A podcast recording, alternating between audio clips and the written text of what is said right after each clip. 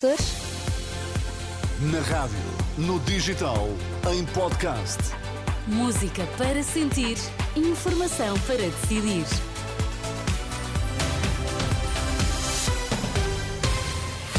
As notícias com José Pedro Frazão para Jorge Destaques. Boa tarde.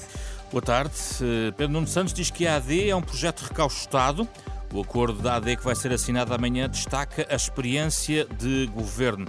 São os destaques desta edição às 5 da tarde. Sábado marcado pelo Congresso do PS, onde Pedro Nuno Santos, eh, pela primeira vez na qualidade de líder do partido, se dirigiu aos congressistas e militantes do Partido Socialista, acusando o PSD ter ido ao baú resgatar a Aliança Democrática por não ter ideias para o país. Não é uma recaustada AD criada à pressão que pode esconder o Estado em que está o seu principal parceiro, o PSD. A verdade é que ninguém conhece o seu projeto para o país. Ao fim de mais de ano e meio, sob a liderança de Luís Montenegro, temos o vazio. O vazio de projeto, vazio de liderança, vazio de visão é o vazio da credibilidade, vazio da experiência e, como todos já percebemos, vazio de decisão. Mais à frente vamos recolher o essencial do acordo que vai ser assinado amanhã entre PSD, CDS e PPM, o acordo de coligação uh, cujo texto foi conhecido esta tarde. Também outra passagem de Pedro Nuno Santos neste discurso no Congresso em Lisboa, a dizer que o PS vai apoiar um candidato nas próximas presidenciais, ao contrário do que fez uh, nos últimos atos eleitorais para Belém.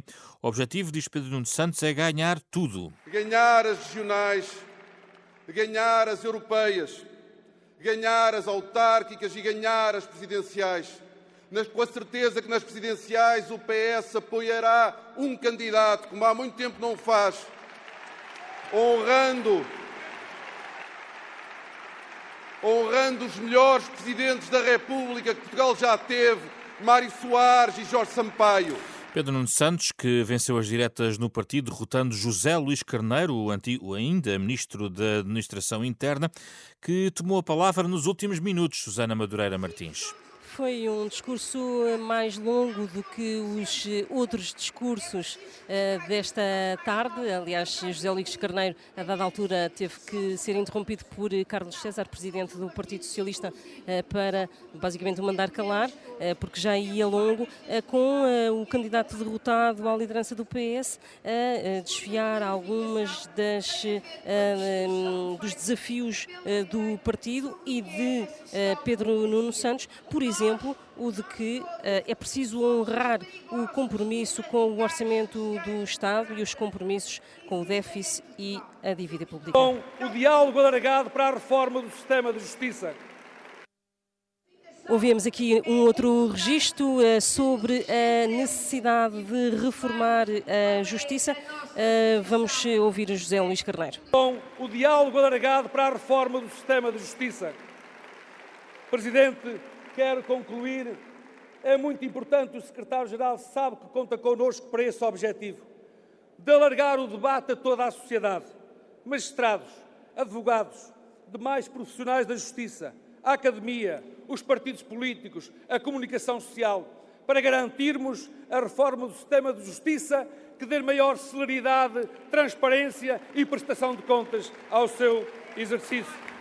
Peço ao Carneiro, a favor, de terminar a sua intervenção. Caros e caros. E uh, José Luís Carneiro a falar diretamente sobre uma área, a justiça, que Pedro Nuno Santos, no seu discurso uh, aqui uh, esta manhã, uh, ignorou olimpicamente, numa altura em que o processo e o caso influencer está a marcar os bastidores deste Congresso do Partido Socialista e também nos bastidores fala-se agora também da possibilidade de José Luís Carneiro ter uma cota de 40% para a lista de deputados à Assembleia da República.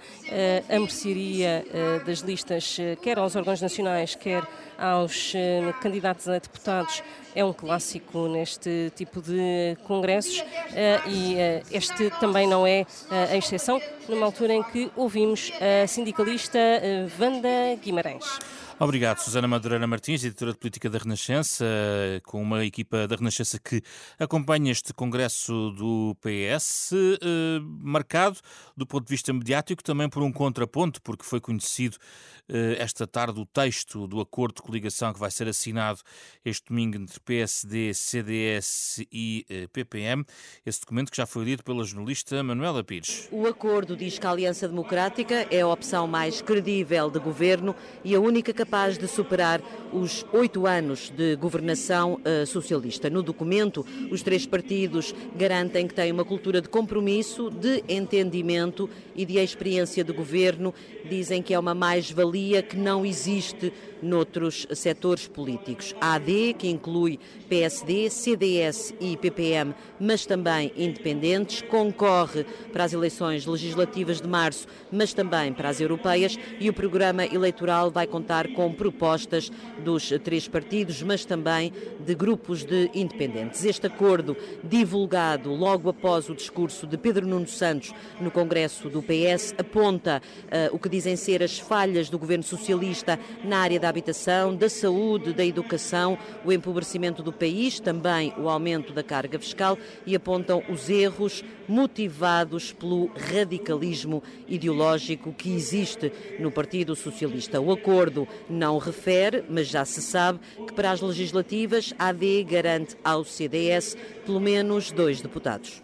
É o acordo que será rubricado este domingo entre estes três partidos. Eh, um texto com 10 pontos e 6 páginas será assinado às 5 da tarde este domingo na Alfândega eh, do eh, Porto. Entretanto, o PSD queixa-se da falta de contraditório pelo Tribunal de Contas na auditoria sobre a privatização da ANA, que conclui que a venda Avanci não salvaguardou o interesse público.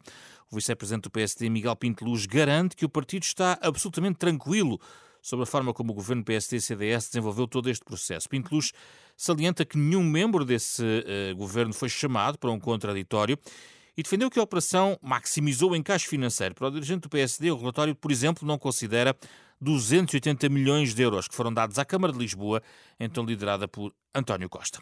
16 jornada da Primeira Liga de Futebol. Temos empates esta hora, na segunda parte. Estrela da Amadora e Vizela empatados a uma bola e Farense e Gil Vicente ainda não passaram do zero, também no empate. A partir das 6 da tarde, o Benfica joga em eh, Aroca, jogo às 6 da tarde.